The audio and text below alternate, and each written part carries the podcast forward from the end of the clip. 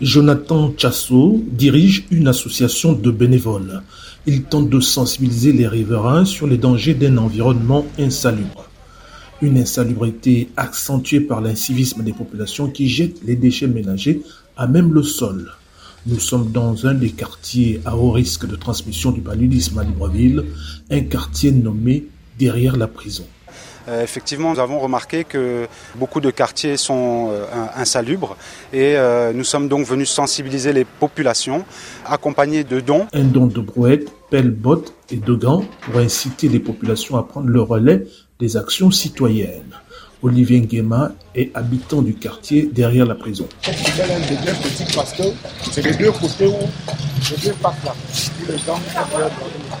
Vraiment, le problème qui nous mène, qui nous mine en ce moment-là, Professeur Simon Jonas Ategbo coordonne un service constamment sous pression au centre hospitalier universitaire mère-enfant de Libreville. Chaque jour, il enchaîne des consultations pédiatriques. Attends, attends ma copine, attends, attends. Voilà. Plus de peur que de mal pour ce bébé qui a de fortes fièvres. Le test de dépistage rapide montre qu'il est hors de danger. Mais pour le responsable du pôle enfant, une consultation chez le médecin est toujours indispensable.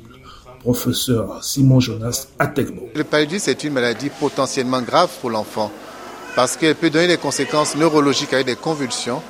Elle peut agir sur la déglobulisation avec une anémie sévère qui peut faire passer la vie de l'enfant si la transfusion n'est pas urgente. Mais elle peut aller aussi dans les complications rénales avec une insuffisance rénale. Le Gabon est engagé dans une course contre la montre pour l'atteinte de l'objectif zéro palu à l'horizon 2030 fixé par l'Organisation mondiale de la santé. Hugues Ronel Essangangomo est chargé de la communication du programme national de lutte contre le paludisme. Un business plan est en train d'être élaboré pour pouvoir apporter le plaidoyer au niveau national mais également international pour que euh, les partenaires puissent nous accompagner dans cette lutte-là. Le Gabon sort de deux ans de Covid qui ont éclipsé les actions de son plan national antipaludique.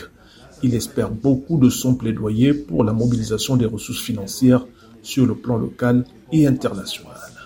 Libreville Ismaël pour VOA Afrique.